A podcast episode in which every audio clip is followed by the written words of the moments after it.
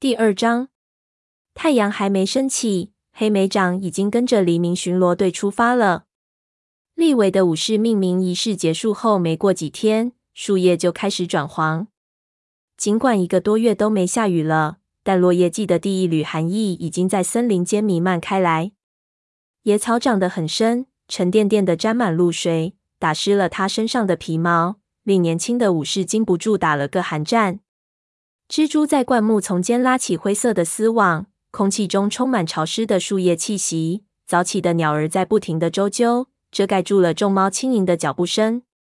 亮星的兄弟次长在前方带路，他忽然停了下来，回头看看黑莓长和蜡毛。火星要我们去巡查蛇岩，他说要留意蝰蛇。天气变热以来，它们的数量越来越多了。黑莓长本能地伸出了爪子，蝰蛇现在应该还躲在石缝里，等太阳出来，升高的气温就会让它们爬出洞穴。要是不小心被它们的毒牙咬上一口，就算有巫医抢救，也得送命。还没走出多远，黑莓长就听见身后有轻微的声响，四周的灌木丛里好像有什么东西。他停下来，回头张望，期待能看到一只容易得手的猎物。一开始他什么也没看见，接着注意到浓密的蕨丛摇摆不休，可此时并无一丝风拂过。他嗅了嗅空气，张嘴吸入，又一声长叹呼出来：“出来吧，松鼠爪。”他说道。片刻寂静之后，蕨丛再次摇晃起来，茎叶分开，一只暗浆黄色的母猫从中走出，绿眼里带着抗拒。怎么回事？次长走向黑莓长。蜡毛跟在后面，黑莓长摆摆尾巴，指向那个学徒。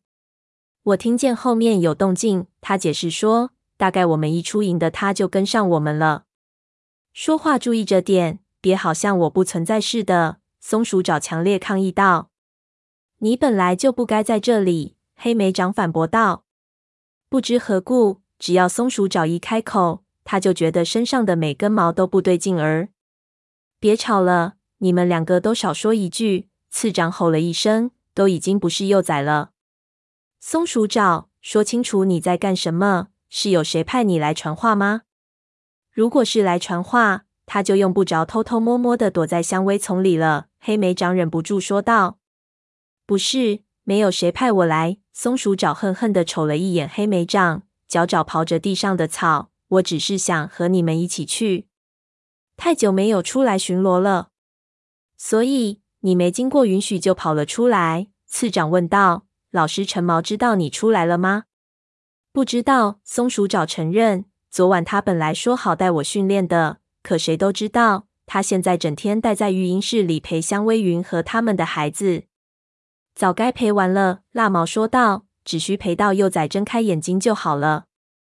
松鼠爪，万一陈毛再找你，你就有麻烦了。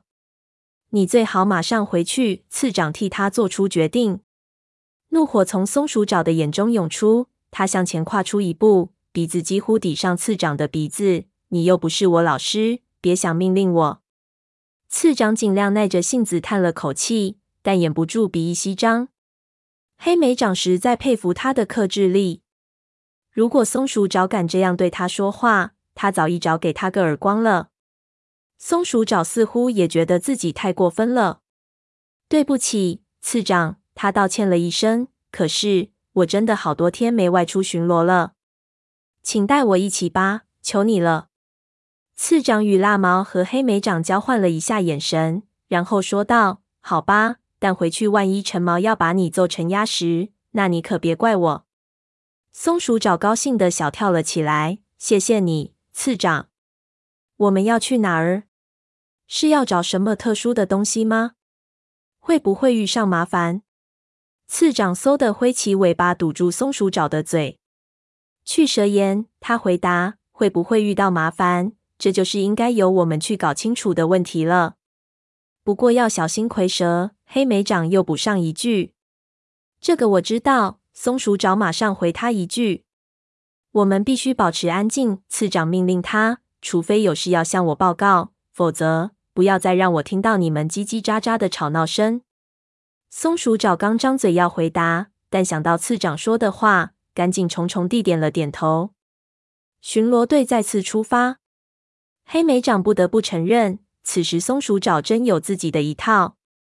他行动妥帖，一路轻巧而安静地跟在领队的后面，对草堆树丛里的任何声响动静保持着警惕。四只猫走出树林，看到光滑圆润的蛇岩出现在面前时，太阳已经升得老高了。石堆之下有一个黢黑的洞穴，是以前野狗群藏身的地方。黑莓长打了个冷战。他记得自己的父亲虎星曾试图把这群凶残的动物引到雷族营地，以对他从前的族猫实施致命报复。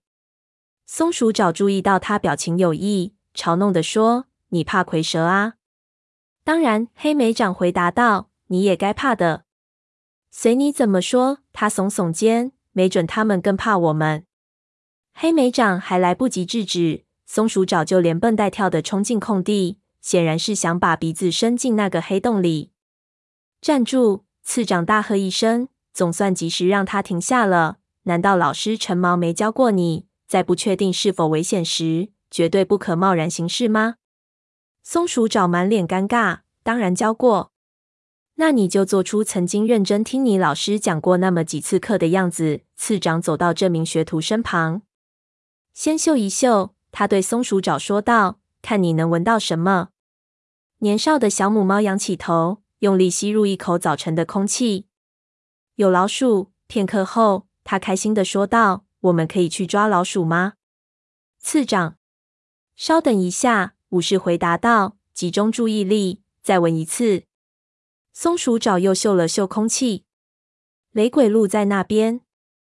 他挥动着尾巴指了指，有一只两脚兽带着一条狗，不过气味不新鲜。他补充说。我猜他们昨天来过这里。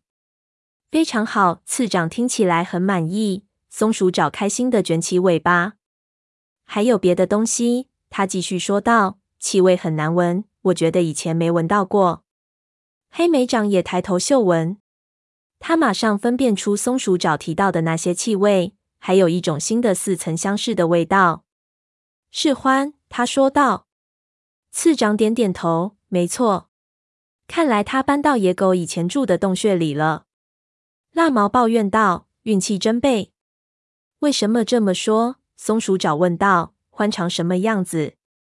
他们很难对付吗？”“从来都不好对付。”黑莓长低吼道。“獾对猫从来不怀好意，一看到你就会弄死你。”松鼠爪双眼瞪得溜圆，不过它似乎是惊讶多于惊恐。蜡毛小心翼翼地靠近那黢黑的洞口，一边闻一边往里面窥探。里头黑的和狐狸心肠一样，什么都看不到。他报告说：“我觉得獾这会儿不在洞里。”他话音未落，黑莓长忽然又闻到那股气味，这次味道强烈的多，从他们身后席卷而来。他跳转过身，只见附近一棵树的树干后露出一张尖嘴的条纹面孔。他巨大的脚掌压塌了地上的青草，边走边用鼻头嗅着地面。小心！黑莓长大喊一声，他惊恐的身上的每根毛都立起来了。他以前从没跟獾这么近距离相遇过。他嗖的一转身冲向空地，狂喊道：“松鼠爪，快跑！”黑莓长一发出警告，蜡毛便飞身藏进矮树丛里，次长则朝安全的树枝跳过去。只有松鼠爪还愣在原地，只盯着那硕大的怪物。松鼠爪往这边跑，次长喊叫着，开始跑回来。松鼠爪还在犹豫，黑莓长猛冲过去，把松鼠爪往树林里推。我叫你快跑！松鼠爪的绿眼睛闪烁着恐惧与兴奋，瞬间与黑莓长的眼睛交汇。欢笨拙地挪着步子，小眼睛闪闪发亮。好像闻到有猫侵入它的领地，松鼠爪冲到空地边，纵身跳上离它最近的那棵树，一够着一根矮枝，就立马抓稳了爪子，蜷缩起来，身上暗将黄色的毛支棱着。黑莓长紧随它，也抓住一根树枝不放。獾就在他们脚下笨拙的来回走动着，像是不知道猫都跑去了哪里。那黑白相间的脑袋威慑的从一边晃到另一边。黑莓长知道他看不太清，一般獾只在天黑后外出觅食。很显然，这只獾刚忙乎一夜吃饱了虫子，正准备回家。它会把我们吃了吗？松鼠爪屏住呼吸问。不会，黑莓长答道。竭力平复狂跳的心脏。狐狸追杀我们是想吃掉我们，但獾杀死你，可能只因为你挡了他的路。他们不拿我们当猎物，但无法容忍自己的地盘里有任何入侵者。我们都叫你快跑了，你刚才为什么还在下面一直愣着？我从没见过獾，想仔细看看。老师陈毛说要尽可能多的积累经验。包括一身的毛被撕下来的经验吗？黑莓长冷冷的反问道。松鼠爪头一次没有回嘴。黑莓长说着话，眼睛仍紧盯着树下的那只野兽。那只獾搜寻无果，只得作罢。他转身走向他的洞穴，身体挤进窄小的洞口，从他们眼前消失了。黑莓长这才长出了一口气。次长从躲藏的树上跳下来，说道。这次靠的可真太近了。黑莓长和松鼠爪也从树上爬了下来，向他靠拢。次长问道：“蜡毛呢？”“我在这儿。”蜡毛从荆棘丛里探出淡灰色的脑袋说：“你们说这只獾会不会是上个秃业绩杀死柳带的那只？”“可能是吧。”次长回答。“云尾和鼠毛把那只獾轰出了营地，我们就不知道它后来去哪儿了。”想起那只银灰色母猫。黑莓长一阵伤感。柳带是立尾、烟毛和羽须的母亲，却没等到自己的孩子们当上武士的这一天。那我们应该怎么对付他？松鼠爪急切地说：“我们是不是应该冲进洞里，杀了他？我们四个对阵区区一只獾，应该不难吧？”黑莓长皱起眉头，次长则闭上了眼睛。过了会儿，才说：“松鼠爪，绝对不能走进獾或狐狸的洞穴。”一旦进入，他们会立马发动攻击，你根本没有足够的空间反击，而且你连自己在做什么都看不见。可是，我说不行。我们回营的报告此事，让火星来决定怎么做。不等松鼠爪在争辩，次长转过头，朝着来时的方向走了。蜡毛紧跟在他身后，但松鼠爪在空地边上没有动。我们本来可以收拾他的。松鼠爪回头渴望地盯着那洞口，嘟囔道：“我可以把他引出来，然后，然后他就一掌拍死你。然后我们还是得回去跟火星报告。”黑莓长嘲讽地说：“你觉得我们该怎么说呢？”对不起，火星，我们一不小心没看住，你的女儿就被一只獾打死了。他会把我们的皮给扒了。反正遇到獾就没好事，就是这样。你们等着看好了，火星绝不会置之不理，任由那只獾在雷族地盘上撒野。松鼠爪轻蔑地摇着尾巴，钻进树丛，跟上蜡毛和次长。黑莓长翻了个白眼，嘀咕道：“伟大的星族啊！”然后也跟了上去。黑莓长穿过金雀花通道，走到营地空地，第一眼就看到了橙毛。这只暗棕色虎斑猫正在学徒巢穴外来回踱步，尾巴左右直甩。另外两位学徒猪爪和白爪则缩在蕨丛的阴影底下，担心地望着他。陈毛一看到松鼠爪，立刻大步穿过空地，朝他走来。这下惨了，松鼠爪咕哝道：“你还有什么可说？”虎斑武士冷冰冰地问。黑莓长禁不住身体一缩，他知道陈毛的脾气有多坏。这世上唯一没领教过他火爆脾气的猫，大概只有香薇云了。你有什么要给自己辩护的？松鼠爪硬着头皮迎接他的目光，但回答的时候声音却有些颤抖。我去巡逻了，陈毛。哦，巡逻去了。我知道了。谁命令你去的？灰条。火星。没有谁命令我，可是我想。你想什么想？陈毛的声音很严厉。我跟你说过，我们今天要训练。鼠毛和绝毛都带着学徒去沙坑练习格斗技巧。我们本来可以和他们一起去，但是没有，因为你不在。你知不知道？为了找你，每只猫都把营的搜了个遍。松鼠爪摇摇头，前掌在地上蹭来蹭去，结果谁都找不到你。火星就组织了一支巡逻队去外面追踪你的锈迹。你们有没有碰到他们？松鼠爪又摇摇头。黑莓长知道，清晨的露水很重，要在其间追寻锈鸡几乎是不可能的事情。你的族长本来应该有更重要的事做，而不是去寻找不听话的学徒。陈毛继续骂道：“次长，你为什么让他跟着去？”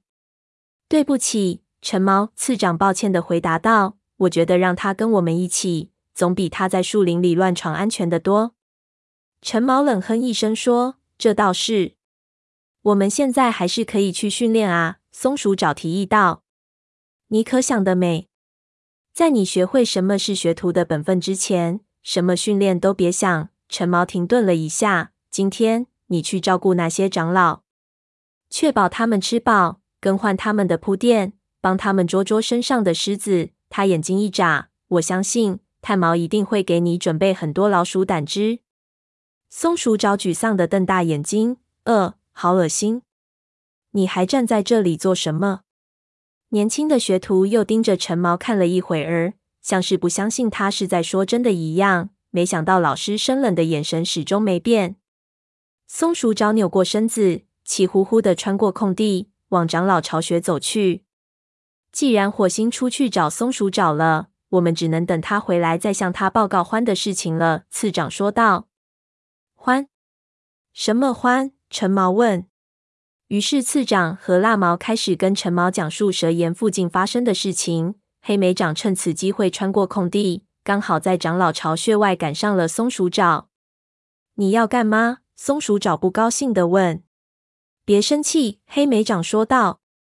虽然松鼠爪的确应该为私自离营接受惩罚，但黑莓长还是忍不住要同情他。你要是愿意的话，我可以帮你一起照顾长老。黑莓长继续说道。松鼠爪张开嘴，正要粗暴的顶嘴回去，但显然又想到这对自己有好处。也好，谢啦。他没好气的说：“你去拿老鼠胆汁，我先开始整理铺垫。”黑莓长说道。松鼠爪睁大眼睛，做出一副可爱的表情：“你难道不想去取老鼠胆汁吗？这点小事你一定愿意帮忙的吧？”别想了。老师陈毛可是把这事特别交代给了你。你以为他不会来检查吗？黑莓长坚定地说。松鼠爪耸耸肩，试试总没坏处。他弹了弹尾巴，去找炭毛了。黑莓长朝长老巢穴走去。长老巢穴位于一块草地中，上面遮着一根被烧成空壳的稻木。四个多季节前，他还是一只幼崽的时候，一场火灾席卷了整个营地。他现在还闻得到呛鼻的焦糊味儿。如今树干周围已经重新长出了青翠的绿草，又厚又软，给退休的长老们提供了一处安逸的居所。他穿过草地时，看见长老们正在被压平了的小空地上晒太阳。雷族最年长的斑尾蜷成一团在打瞌睡，斑驳的玳瑁色皮毛随着呼吸一起一伏，魅力不减当初的白毛猫后双毛。正懒洋洋地把玩着草叶上的一只甲虫。文尾和长尾趴在一块儿，好像在聊天。每次看到长尾，黑莓长心中总忍不住泛起同情。这只淡色黑纹虎斑公猫其实仍是一位盛年的武士，只是视力越来越差，无法再胜任狩猎和巡逻任务。嗨，黑莓长！黑莓长刚踏进空地，长尾就转过脑袋来，张开嘴巴捕捉新访客的气味。来找我们有事吗？我来帮松鼠找的忙。黑莓长解释道：“陈毛要他今天过来照顾你们。”文伟发出刺耳的笑声。我听说他失踪了，为了找他，整个营地都被翻了个遍。但我一猜就知道他准是自己偷跑出去了。他跑去加入了黎明巡逻队。黑莓长回答。他还没来得及多说什么，就听见另一只猫穿越草地的动静。是松鼠找回来了。它叼着一根树枝，树枝下挂着一团浸满老鼠胆汁的苔藓。闻到苦味，黑莓长不禁皱起鼻子。好吧，谁身上长虱子了？松鼠找叼着树枝，含糊不清地问。应该是你去帮他们检查。黑莓长指正他。松鼠找瞪了他一眼。先给我看看吧。双毛提出，我肩膀上肯定有一只。痒死我了！可是我够不着。松鼠爪走到那只母猫身边，用前掌翻开它的白毛，找到那只狮子时，嘴里嘀咕了一声。松鼠爪用那团浸湿的苔藓在那个部位点蘸着，一只狮子随后落了下来。狮子显然和猫一样厌恶老鼠胆汁的味道。黑莓掌心想：别担心，小年轻。松鼠爪继续给双毛找狮子时，文伟说道：“你父亲做学徒时也常常受罚。”即使在他当上了武士以后，也动不动就闯祸。我从没见过像他那么爱闯祸的猫。可是你看看他现在的成就。松鼠爪转头看着这位长老，绿色的眼睛闪着光，显然是在祈求更多的故事。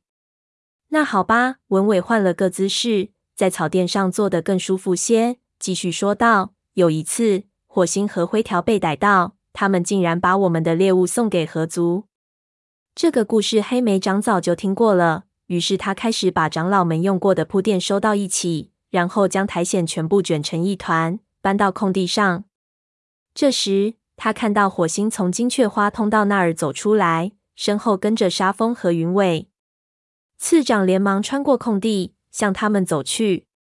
感谢星族，松鼠爪没事。黑莓长还没走到他们近前，就听火星说道：“他迟早会惹出大麻烦。”他现在就有大麻烦了，沙风低吼着说：“等着我好好修理他。”陈毛已经惩罚他了。次长好笑的咕噜着说：“他派松鼠找去照顾长老了。”火星点点头说：“很好。”还有一件事，次长又说：“我们在蛇岩发现了一只獾，就躲在以前那群野狗住的洞穴里。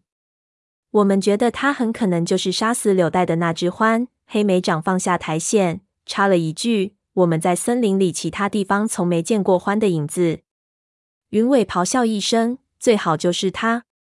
说什么我都要用爪子拍死那个畜生！”火星转头看着他道：“没有我的命令，不准轻举妄动。”他顿了顿，又说：“我们先观察一段时间，传话下去，暂时不要去蛇岩那边狩猎。运气好的话，那只獾会在秃夜季前离开。”那时候猎物会变少，除非刺猬也会飞。云尾不满地顶了一句。他与黑莓长擦身走过，朝武士巢穴走去。獾和猫放不到一块儿去，没什么好说的。